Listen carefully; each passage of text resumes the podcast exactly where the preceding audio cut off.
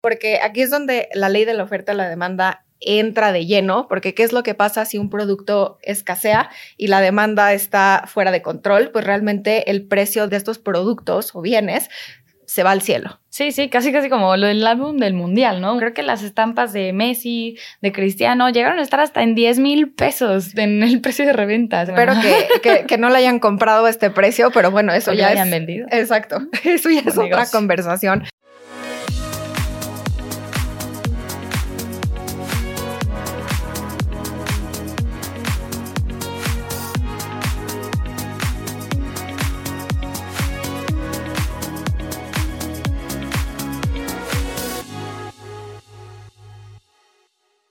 Bienvenidos a Bit Financiero, un canal en donde buscamos romper barreras y simplificar conceptos para que alcances tu mejor futuro financiero. Es un gusto estar con ustedes nuevamente en este Bit Financiero. Yo soy Caro. Y yo soy Lili. Y les tenemos un episodio buenísimo hoy en donde les vamos a platicar un poquito acerca del el contexto de los mercados financieros. Y estos episodios a mí me encantan, Caro, porque creo que realmente entender de inversiones es empezar a entender un poco más al mundo. Sí, completamente. Y aquí vemos cómo los temas geopolíticos, es decir, las relaciones internacionales, el tema económico, que realmente suena muy lejano, al final de cuentas no lo es y lo podemos ver premiado en nuestro día a día. Y Caro, o sea, yo creo que con esto, ¿qué te parece si entramos de lleno a la cápsula del día de hoy?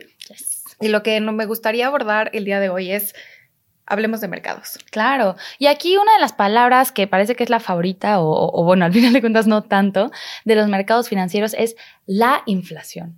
Aunque parece que esta palabra ha estado en boca de, de, todos ya por unos años, ¿no? ¿Qué es lo que lo hace diferente ahorita y por qué es tan importante? Y es que realmente durante el 2022 vivimos una inflación que no habíamos visto en más o menos 40 años. Así es, Lili. Y estos niveles tan importantes de inflación se deben a varios factores que coincidieron para crear la tormenta perfecta, ¿no? Sí. Y parte de los eh, factores fueron, uno, la disrupción en el comercio internacional por parte de la pandemia, ¿no? Aquí sabemos que pues entra el COVID-19 y cierran muchas fábricas, ¿no? Aquí poniendo serias presiones en eh, las cadenas de producción para ciertos bienes y también pues ocasionando cuellos de botella, también teniendo temas en incluso la producción de los productos que se utilizan para crear otros productos. Entonces vimos cómo la escasez realmente se permeó dentro de los mercados. Y, o sea, pasamos al tema geopolítico, que también es importante. Ya lo mencionábamos al inicio de la cápsula, pero realmente desde febrero del 2022 venimos escuchando y viviendo el conflicto de Rusia y Ucrania, que lastimosamente en el 2023 pues lo seguimos sufriendo y esto lo que lo que causó es que justamente esta región es una región muy importante, sino estratégica para ciertos bienes y alimentos como son los granos, como son los aceites. También tenemos la parte de fertilizantes y también energéticos, hablando como de gas natural. ¿Y qué es lo que pasa?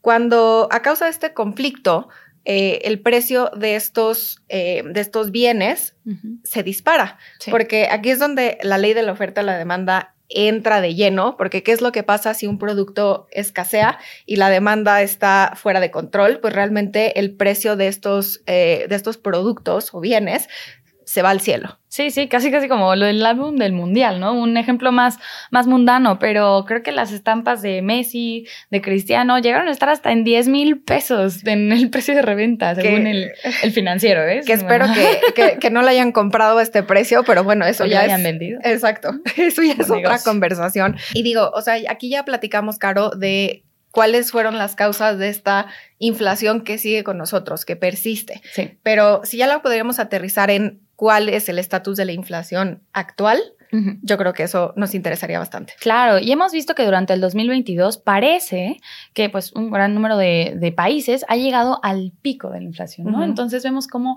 pues está bajando lentamente, pero aún así pues está bajando, pero estamos bastante lejos de los niveles que están em, teniendo como objetivo los bancos centrales. Que aquí, como recordamos en algunas otras cápsulas, los bancos centrales son los órganos del gobierno que se dedican a mantener una inflación baja y estable.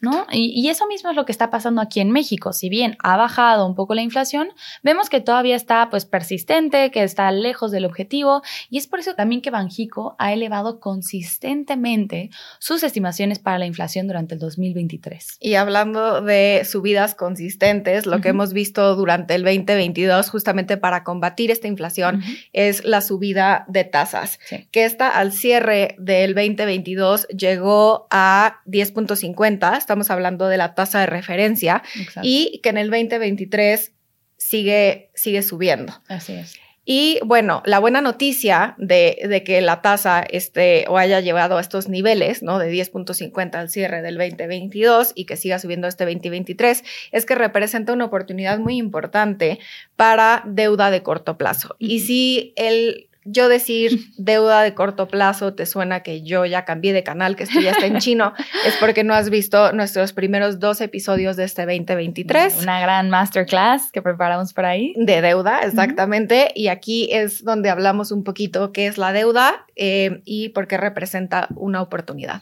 Y otros lugares en donde se ve un poquito más positivo el panorama, definitivamente es en la región de Asia, ¿no? Hoy por hoy ya vemos que hay cambios drásticos en la política de cero COVID por parte de China. Y esto realmente pues genera mucho interés y mucha anticipación por parte de los inversionistas.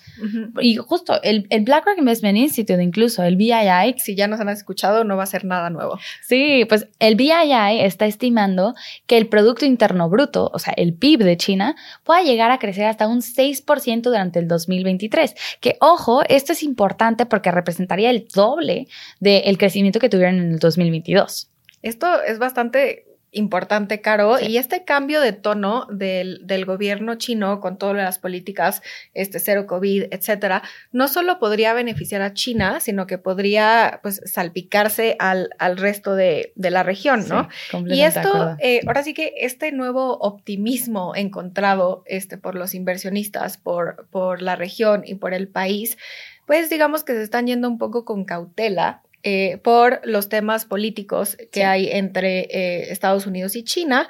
Pero bueno, o sea, esto también, estas situaciones, lo que han, han hecho es, han desencadenado también un término, una situación que seguramente ya han escuchado antes, que es lo que le llamamos el nearshoring. Así es, Lili, y realmente es un tema muy interesante que pues beneficia especialmente a países como México, ¿no? Entonces, pues el término nearshoring se trata de pues cuando las empresas mueven sus procesos de producción a países eh, pues con mano de obra calificada, pero a menor costo, ¿no? Es mucha ventaja. Sí, la verdad es que sí. Y, y en general pues se parece mucho el término de offshoring, pero con un beneficio eh, pues en eficiencia de tiempos porque pues se trata de países pues más cerca, ¿no? Ahí por eso la palabra near de que es cerca, en inglés.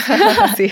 Pero entonces, ¿qué es lo que pasa con esto? Pues realmente las empresas pueden eficientar sus costos y pues les permite pues calcular un poco más este, los riesgos o mitigarlos de cierta manera porque pues los procesos de manufactura están mucho más cercanos al consumidor final, ¿no? Entonces ahí para pues las cadenas de suministro está un poquito más cerca. Y ahora lo, lo mencionabas, Caro, que es ciertas cosas están beneficiando a México y ya si hacemos como un zoom in a qué es lo que está pasando, o sea, un acercamiento a qué es lo que está pasando dentro de México, vemos en primera instancia que la bolsa local, es decir, las empresas que están dentro de la bolsa mexicana, eh, han tenido un desempeño mucho mejor que en países comparables, ¿no? Lo cual es una ventaja.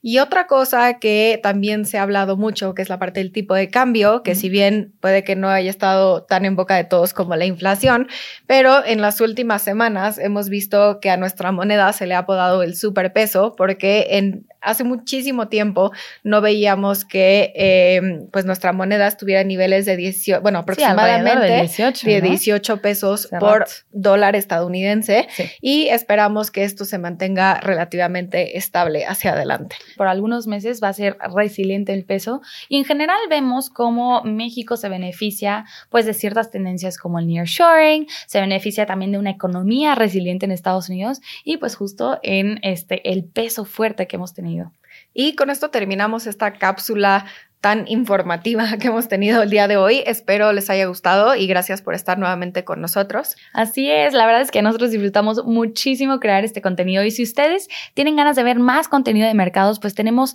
bastante que ofrecerles, ¿no? Empezando por el video y el comentario semanal del BlackRock Investment Institute que ustedes pueden accesar y también si quieren un poquito más empaparse del tema, pues sacamos las perspectivas globales de BlackRock eh, también por parte del BlackRock Investment Institute. Entonces ustedes se pueden dar un clavado y realmente ver pues qué es lo que estamos viendo en los mercados. Así que pues sin nada, muchísimas gracias. gracias. Nos vemos en la próxima cápsula.